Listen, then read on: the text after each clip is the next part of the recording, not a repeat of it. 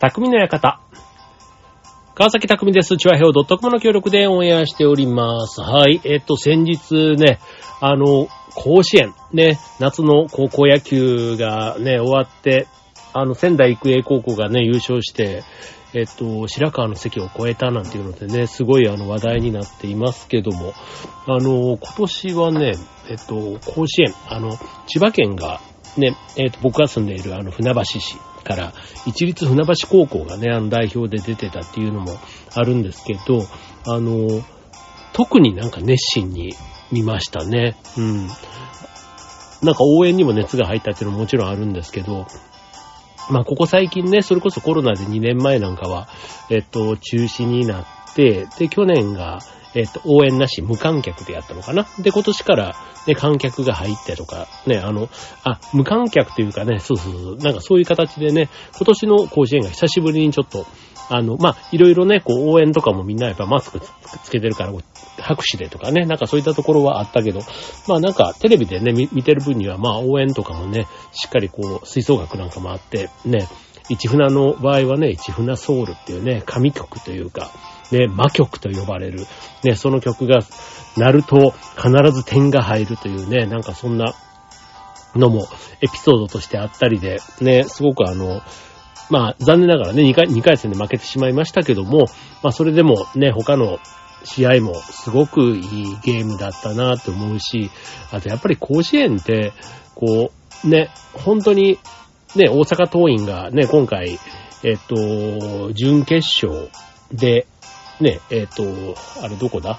えっと、あそこだ、あそこだ。下関国際か。下関国際にあの負けてしまいましたけども、うん。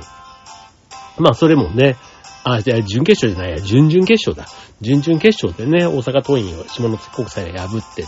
で、あとは、ね、えっ、と、まあ、それぞれね、もう、ベスト8ぐらいになってくるとね、なんかどこが優勝してもおかしくないみたいなところがある中で、まあ、優勝候補筆頭のね、大阪桐蔭をね、撃破したみたいなところもすごいなって、ね、だって、大阪桐蔭ってその前って、19対何、1とかね、なんかそんなんで勝ってるじゃないですか。そう。もうなんか高校生離れというか、ね、それでも、ね、やっぱりこう、わからないというか、本当の、こう、実力って言ったら変だけど、ね、高校生一人一人の、こう、投手力とか、あと打撃力とか、ね、ああいうので見たら多分総合点としては、多分その前評判通り、大阪桐蔭が一番強かったのかもしんないけど、ね、だから、えっと、10回やれば、もしかしたら8回ぐらい勝ってたかもしれない。けども、やっぱりそのね、負けた2回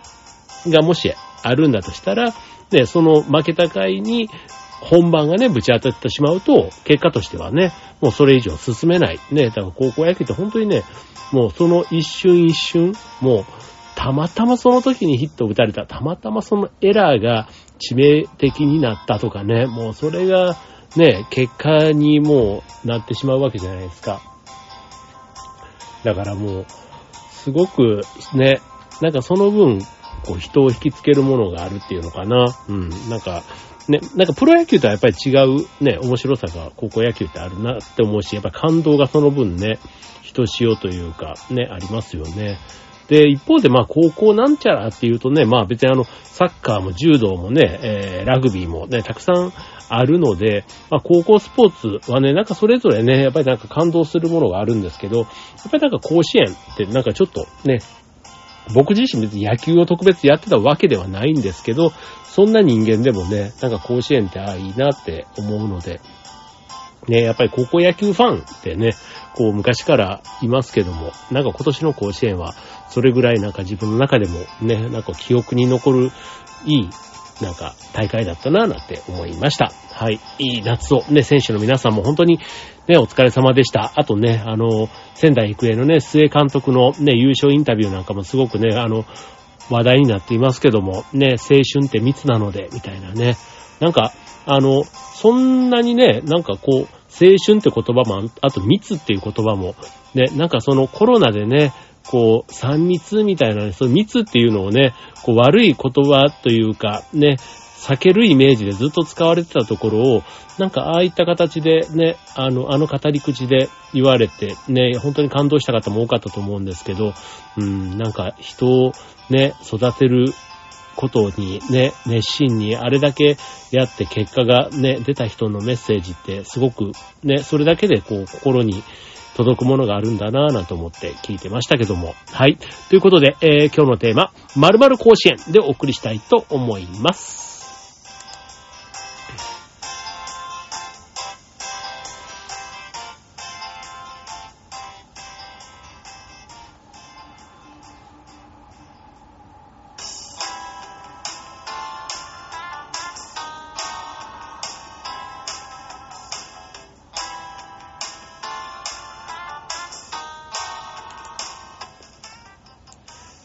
ということで、今週のテーマは、〇〇甲子園ということで、あの、結構有名なやつで言うと、あの、クイズの甲子園なんていうことで言うと、あの、高校生クイズ、まさにね、この夏やっていました。今、います。これから放送は多分これからだと思うんですけど、ね、夏のね、そういった、あの、別の世界でも、ね、そういうあの、全国からこう、猛者たちが集まって競い合うものを、なんとか甲子園なんて呼ばれるのってあったりするじゃないですか。で、まあ、クイズの甲子園ということでね、さっきの高校生クイズみたいなのは、あの、定番ですし、あと、ね、あの、今日なんかもあの、東大王のね、なんかのクイズとかって、あれもんね、クイズの甲子園みたいな、やっぱ高校生がね、主役になるもので、こう全国区でね、競い合うっていうのがなんとなく、こう甲子園に例えられるっていうのは、ね、なんかフィット感があるというか、なんかね、ネーミングとしてもわかりやすくて、ね、いいなって思いますけども、じゃあ他にもね、どんなものがあるのかっていうことで、まあ、いろいろね、あの、それこそ全国大会、スポーツだったら大体ね、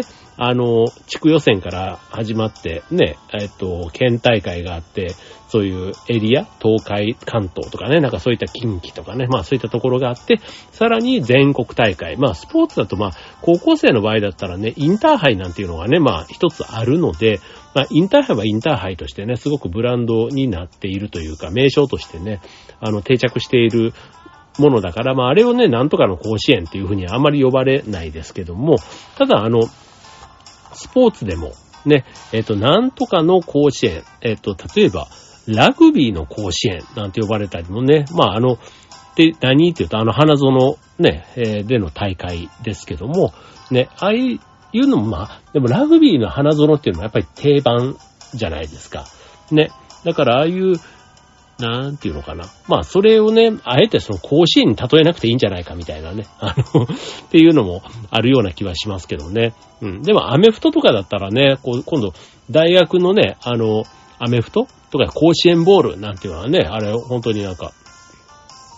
ね、またあれ、あれはあれでちょっと別の意味で甲子園という名前が使われたりしますけども、あの、〇〇甲子園、ね、えっ、ー、と、高校生の大会ということでね、まあ、あの、定着しているところが多いかなと思うんですけども、うんと、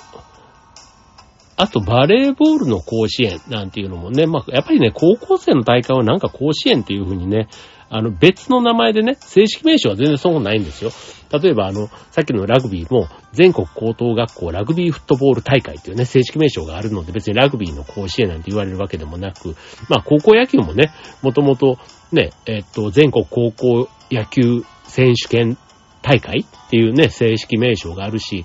えっと、春の甲子園、今の夏の甲子園、春の甲子園だと、選抜高等学校野球大会っていうね、これあの、新聞社が違うんですよね。夏の甲子園朝日新聞で、春の甲子園って毎日新聞が、あの、なんていうの？主催になってるんですよね。そう。だからそういうのもあって、ちょっと違うんですよ。主催というか公演？うん、そうそうそうそう。まあ歴史はね、夏の甲子園の方があるんですけども、うん、でもね、まあそういう春の甲子園と夏の甲子園、ね。まあでもね、なんか、そうそうそう。春の甲子園もね、普通にね、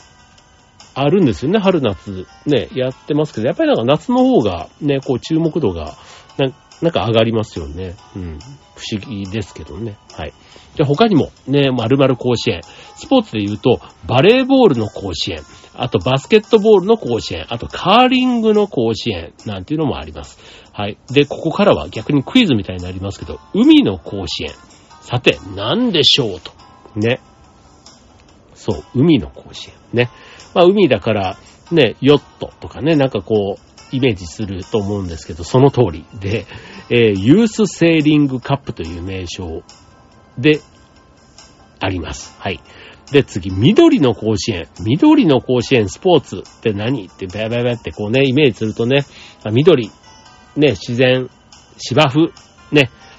はい、来た。ということで、全国高等学校ゴルフ選手権大会ということで、まあ若いね、プロゴルファー、ね、活躍してますから、やっぱりこういうところからね、そういう若いプロ、ね、目指して出てくる人いるんでしょうね。あと、K1 甲子園、まさに K1 です。全国高校 K1 選手権、ね、格闘技、ね、なんか、ね、今の高校生でね、格闘技をこの若い頃から始める環境って、なんか、どういうね、こう、親がね、なのか、たまたま近くにそういうね、ジムがあるとか、ね、あの、ね、うちの近くというか、たまたま子供が小さい頃もたまたまご縁があって、あの、空手なんかをね、うち娘が習ってたことがあるんですけど、極極真空手をね、習ってたんですけど、やっぱりなんかそういうね、あの、親のつながりというかなんかね、たまたま近所にそういうあの、道場があったとかね、なんかそういったご縁で、ね、こういう格闘技総合格闘技ですもんね、K1 ってね。うん。なんていうのも、うんと、まあ、始めた子がいると。ね。でもこれもしかしたらね、やっぱりこう、首都圏に多いのってあるじゃないですか。部活なんかでもそうなんですけど、なんかアーチェリーとかね、なんかああいうちょっと、あの、競技っていうのかな。うん、これあの文化系の話ですけど、例えば吹奏楽みたいなやつも、ね、これ全国に当たり前のようにあるわけではなくて、やっぱりあの吹奏楽とかってあの、ね、楽器を揃えるっていうのに、割とお金もかかるし、維持費というか、あと指導者をね、ちゃんと置かないと、ね、稽古というか、育たないじゃないですか、生徒が。ね、練習しても上手になれないから。そう。だからそういうので言うと、割となんか、その、音楽というか文化活動、ね、学校に対してのそういう支援が行き届いてる市町村じゃないと、なかなかそういう部活が定着しないって考えると、K1 とかもね、甲子園って言ってても、まあやっぱり地方によって、ね、やっぱりもうその学校しかないと言ったら変ですけど、ね、もしあの、その県の代表になるって言っても、その県で K1 をやってる学校が1校しかなかったらもう、県の代表にはなれちゃうみたいなね。まあそういったのもなんかスポーツによっては、ね、競技によってもあると思うんですけども、まあそういう K1 選手権というのも、でもこれ2007年からね、活動してるということなので、はい。まあ歴史はね、もう15年ぐらいあるということですからね。はい。で、続いてその他、まあスポーツ以外っていうことで言うと、IT 簿記の甲子園。ね、こういうのはなんかね、あれですね、本当になんか全国の、今度、知識のね、えー、分野ということで、すごいですよね。まあ、商業高校とかね、ところで、まあ、簿記とかはね、なんとなくこう、資格のイメージ。あと IT なんかもプログラムとかね、なんだろう。なんか競えるもの。まあ、資格があるものだから、きっとね、その中でも、上級者のなんかすごくこう、ある意味特殊というかマニアックな領域を競い合う、なんかそんな大会のような気もしますけども。はい。でもこういうね、ところで競い合った人たちが、こう専門スキルというか、ね、技術、立国、技術大国日本を支えていく人たちにきっとなるんだろうな。まあデジタル人材、特に IT の分野なんかだとね、そういう人になるんでしょうし、やっぱり簿記というかね、数字強い人ってね、なんかいいと思うんですよ。なんかいいと思って何がって言ったらですけど、あの、ね、物事をこう数字で一応理解し、なんか感覚の感性でね、理解するのももちろん大事なんですけど、なんか数字でね、こう、いろいろ物事考えれると、人生うまく生きていけるような気が僕はするので、はい。なんか簿記というかね、そういう数字の感覚ね、高校生のうちから身につけられてるのって素敵だなと思います。はい、続いて、飽きない甲子園。これはまたすごいですね、これ。えっ、と、なんか主催が、高知県秋市の秋本町商店街振興組合の中に全国飽きない甲子園実行委員会というのがあるそうです。はい。全国高等学校飽きない選手権何を競うんでしょうね。ちょっとあの、興味がありますけども。はい、続いてアニメ甲子園。これなんかね、イメージ湧きますかね。高校生アニメフェア、うん、というもの。はい、続いてアプリ甲子園。ね、そのまんまです。はい。で、それから、えー、池花甲子園。ね、池の棒、池の、あの、あれですよ、池の棒稼働会ってあの、ね、有名な流派ですよね。はい。池の棒の花の甲子園ということ。なんか、ちょっと優雅な中でもね、なんかこう、まあ芸術の分野でこう競うっていうことでは、ね、やっぱりこう、頂点、日本一を目指していくっていう意味では、そういう甲子園という名前がね、これ正式名称にもついているんですよね。池の棒花の甲子園ということでね。はい。で、続いて、囲碁の甲子園。これは全国高校囲碁選手権大会ということで、別にあの甲子園という名前はついていないけども、まあ、囲碁の甲子園と呼ばれているということですね。はい。で、続いて、えー、ウィンドウディスプレイ甲子園。なんかすごいですね、これ。えっ、ー、と、これは、甲子園とついているけど、えっ、ー、とね、一般社団法人有田観光協会っていう、またなんかすごくあの、ローカルな匂いがプンプンするんですけど、はい。正式名称も有田ウィンドウディスプレイ甲子園っていうね、あ、でもなんか、甲子園ってついてるから、なんか全国区でやってんのかなみたいな感じが、いきなりしてくるんですけど、ただ頭にこの有田っていうね、いきなりここでこう、ローカルな地名をこう、ドーンと前に出してくるっていうあたりとのこの、なんかアンバランス加減うん。なんかこう、有田観光協会が有田っていう街をこう、ウィンドウディスプレイの力を借りて前に出しつつ、さらにこの甲子園っていう名前で全国から興味のある人が集まるんじゃないかっていう、なんかすごくね、いろんな、こう、思惑が見え隠れする ような気がするんですけど、でもなんかね、どんな大会なんだろう？ちょっとなんか興味あります。僕、ウィンドウディスプレイというか、あの、会社であの、お店関係のまあディスプレイを直接見てたわけじゃないんですけど、まあこここんな風にあんな風にみたいなところの人たちとあの仕事をしてたことがあって、そう。やっぱりウィンドウディスプレイっていうのもね、あれあの、センスというか、まあ綺麗に飾るっていうのはもちろんそうなんですけど、飾り方一つで、こう、まあ自分たちもね、ウィンドウディスプレイってなんかこう、ね、よくあの、洋服なんかでもそうですけど、マネキンが着てるんでディスプレイに飾られてるのがすごくよく見えて、それをね、そのままマネキン買いみたいな風にしてしまいたくなることってあるじゃないですか。そう、だからディスプレイの力ってすごいなってやっぱり思うんですけど、なんかそれがね、こう若い、ね、これからまだ社会に出ていく前の人たちのね、こうみずみずしい感性というか、なんかそういったところをきっと見れる、ね、えー、大会なんだろうなというふうに思います。はい、えー、続いて、えー、宇宙甲子園。宇宙ですよ。はい。えー、ロケット甲子園っていう、なんだろうこれ。ロケットを飛ばすのかな多分手作りのロケットのなんか、なんでしょうね、きっとね。うん。それから、えー、高校生映画コンクール。これは映画の甲子園と呼ばれているもの。まあ、これもね、映画自体がね、まあそういうあの、アカデミーだとか、ね、ああいうあの、カンヌ映画祭じゃないけど、ね、まあ世界規模でもね、やっぱり競っていく賞をもらえるみたいな、まあそういうね、あの、あ、あの、位置づけというか、なっているものなんか、なんか甲子園っていうのも、ね、高校生版の全国大会っていうイメージで、なんかイメージ湧きやすいですよね。はい。で、続いて、えー、H1 甲子園。はい、H1 甲子園。ね。なんだと思います。ね。なんとなくピーンと来た人、あの M1 とかね、っていうのと一緒で、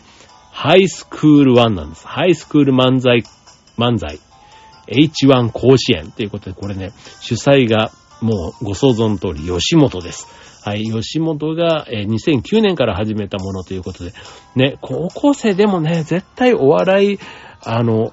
いろんなこうね、それこそあの第7世代なんて言ってね、もうちょっと今でこそもう馴染みましたけど、ね、今だともう次第8世代とかになってくるの、もう携帯とかね、ああいうのと一緒で、もうどんどんどんどん新しくなっていきますからね。でもお笑いなんかもあの、本当にこう、ね、今の M1 とかの審査員の人たちも、ね、まあ、それこそ重鎮と呼ばれるね、大ベテランのダウンタウンだとかね、それこそあの、オール巨人とか、ね、上沼恵美子さんとか、ああいった人たちが、ね、審査員とかをこう務めていて、まあ、やっぱり世代的にはね、ちょっと、二つ、三つぐらい上の世代、もっと上あの、大なんとか世代っていうやつで言ったら、割とね、上の方の世代にもなっちゃう人たちと、本当に高校生のこのお笑いの感覚って、なんかこう、合ってないところがあってしょうがないと思うんですけど、ただ合ってない中に、こう世代を超えた面白さっていうのかな。なんかそういったところ、なんか自分たちのこう、感性の合う、同期、年の近い人たちだけで、こう、合う笑いではなくって、なんか万人受けする、それこそ子供からお年寄りまで、なんかそういったね、お笑いみたいなところがこの若い高校生からもね、出てきてたらすごく面白いなぁなんて思いますけどね。はい。続いて、えー、同じく H1 甲子園っていうのがさっきの漫才だったんですけども、M1 甲子園というのもやっぱりあるんですね。全国高等学校お笑い選手権 M1 甲子園。こちらも吉本工業が、えー、主催でやっていると。だから H1 と M1 両方やってるんですね。まあ厳密に言うと M1 がえっと、吉本、一緒なのかなこれ。M1 が吉本工業2003年からで、ハイスクール漫才 H1 が吉本クリエイティブエージェンシーっていうことで、まあね、関連はしてるんでしょうけど、でもね、H1 の方が後からスタートしてるということですね。はい。えー、それからいっぱいありますね、本当に。なんちゃら甲子園って。今、あの、あ行からずーっと行ってるんですけど、あの、これね、まだあ行しか行ってないんですよ。これね、家業からままだまだ全然実はあってですね、えー、全国高等学校演劇大会、演劇甲子園、あとね、鉛筆甲子園って、これ鉛筆でのデッサンですね。はい。で、あとは、お米甲子園。ね。はい。で、えっ、と、あと、あ、これは、あそうですね。あと、音楽の甲子園。ね。高校生創作音楽コンテスト。ね。はい。あとは、もう、うんと、カルタ甲子園。ね。全国高等学校、小倉百人一首カルタ選手権大会。別にこれもう、甲子園って名前を逆にね、付けなくていいんじゃないのかなって思うんですけども、ただやっぱり全国高等学校な、なんか正式名称がね、もうすでに立派じゃないですか。うん。だから別に甲子園の名前を借りずとも、ね、もう十分この正式名称だけでも、ね、もうあの、誇りというか、まあ分かりやすいって意味ではね、まあ甲子園をつけるっていうのが、その全国から人がその分野でね、集まってんだっていうのはまあ分かりますけども、はい。で、えー、それから、まだ家業もね、いっぱいあるんですよ。うんと、なんか、携帯甲子園とか、なんなんだろう、これ。全国高校生携帯利用コンクールっていう名前らしいんですけどね。はい。まあ、ちょっと興味がある方、ぜひ調べてみてください。はい。あと、ま、甲子園という名称がついてね、高校生の建築甲子園。ね。あとは、高校生検察官甲子園。ね。あと、古民家フォト甲子園。なんかすごいんだもん。なんか古民家フォト、はい、何高校生コンテストとか、そんなんでいいんじゃないの？高校生古民家フォトコンテストとかでいいんじゃないかと思うんですけど、ね、なんかなぜそこに甲子園っていう名前を付けたがるのかっていうね、うん、ね。はい。えー、それから全国高校生手話パフォーマンス甲子園。ね。あでもなんか、うーん、ね。なんかこう、全国大会、パフォーマンス大会でもいいような気はするんですけども、ね、なんか甲子園って名前にちょっとなんかこう、やっぱりブランドはね、すごくあるから、うん、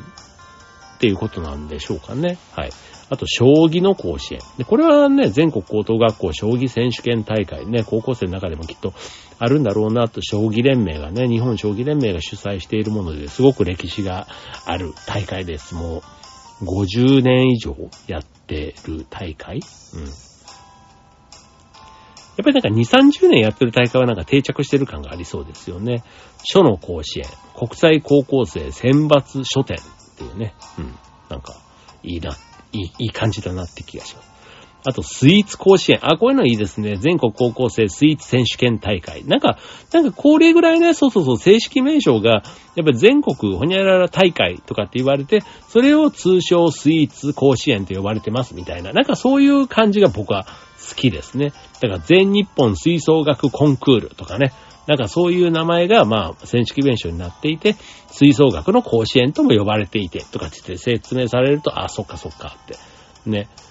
だから数学甲子園、全国数学選手権大会って言われちゃうと、そこに、まあ数学甲子園っていうね、もうその、名前をそこに入れなくても、なんかその、大会としての凄さは伝わるのになってね、あの、思いますね。はい。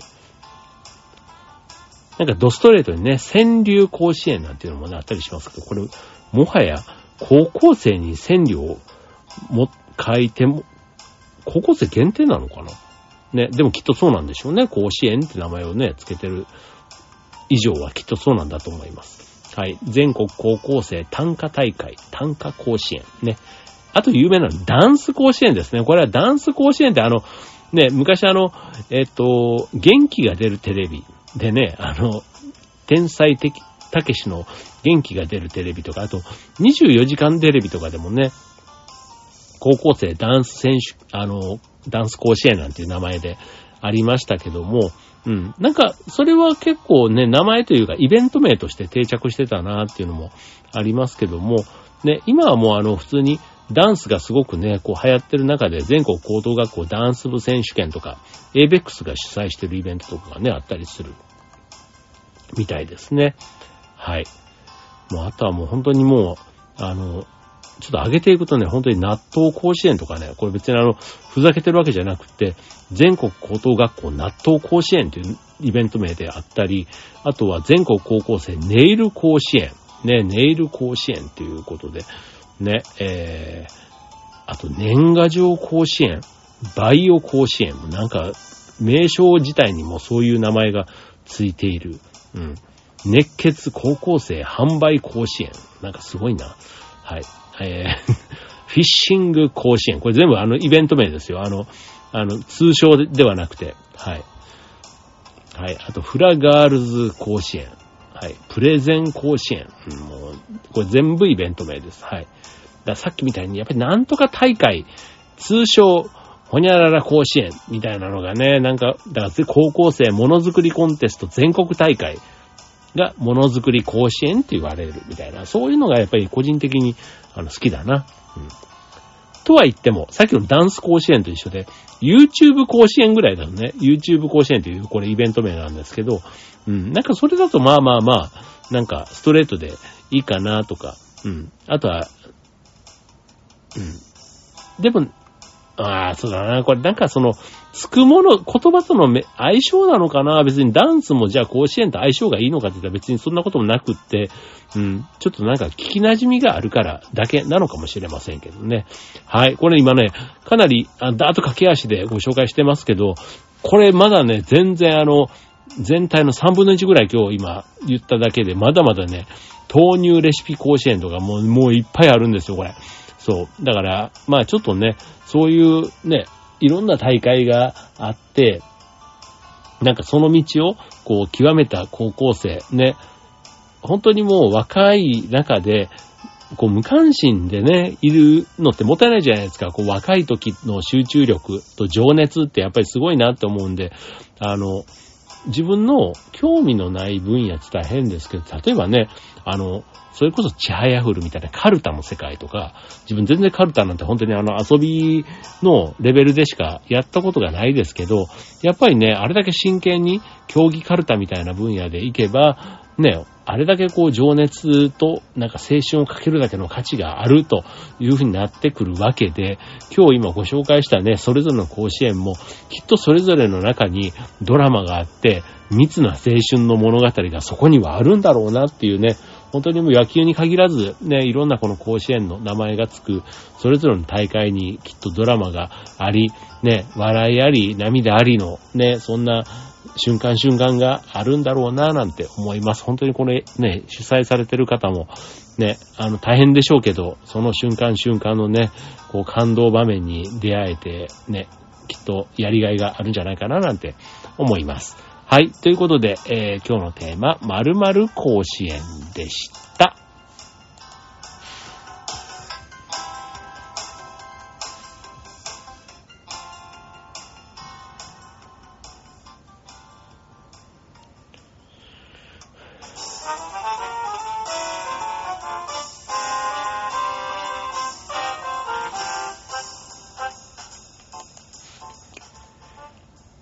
ということで、今週のテーマは、〇〇甲子園ということでお送りいたしました。はい。ね、なんか、こうね、あの、応援す、まあ、自分自身がね、大会に出る方は出る方で大変なんですけどね、きっと。あの、当然ね、あの、県の代表とかいろんな期待を背負ってね、出る分プレッシャーもあるし、ね、勝った時は、その分応援がね、いる分だけ、ね、喜びも倍増するし、期待に応えられなかった時の落ち込みとか、ね、そのプレッシャーとかね、それはもう、あの、出た人にしかわからないところかなとは思うんですけども、一方でね、本当にあの、出る選手というかね、当事者だけじゃなくて、応援する方もね、やっぱりこう、本当にこう、感情移入というか、ね、なると、本当負けた時とかね、もうしんどいですよね。あの、僕ね、なんかこう、映画とかでもそうなんですけど、こうね、感情移入しすぎると、その後ね、しばらくこう、なんか立ち直る、なんだろうな。あの、いい意味でね。いいあいい意味でも悪いでも、あの、要は影響されやすいっていうのかな。そう。あの、気持ちが乗り移ると、そう、なんかね、すごく、こう、いい時間で、体が、なんかね、こう、デトックスじゃないけど、こう、いい、こう、なんかこう、洗い流されたというか、ね、そういう感覚もあるんですけど、すごいね、なんかそっからまた日常生活というか、普段の、こう、に戻、感覚に戻していくのに、割とこう、自分の場合は時間がかかるんですよね。そう。だからね、応援、好きな、とことん好きとか好きすぎる、好きになりすぎると、ね、そこの結果が思ったようにいかなかった時のショックって、なんか、自分はすげえ大きいなって、だからファンって結構、だからそういうことなんだなと思いますよね。だからファンの、ね、あの、やばいファンみたいになっちゃダメなんですけど、でもね、本当のファンの人たちって、本当そういう意味でのめり込み感ってすごいじゃないですか。うん。だから人を応援する、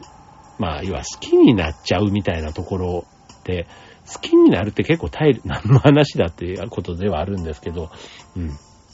なんか、そこでね、まあ当然あの、いい結果もあれば悲しい、ね、残念な結果になる時もあるんですけど、なんかその、時間があったことで、まあ振り返ってみたらね、やっぱりそれがいい時間だったなって、まあ思えるっていうのも、ね、それがやっぱり密な時間の過ごした証というか結果なんだろうなというふうにも思います。はい。ということで、〇〇甲子園、ね、どこもかしこもね、熱い青春な密な時間が多いというところかなと思います。はい。なんか、毎日ね、それだとしんどいけど、なんか年に一回そういう時間があってもいいかなというふうには思います。はい。ということで、今週の匠の館、ここまで。バイバーイ。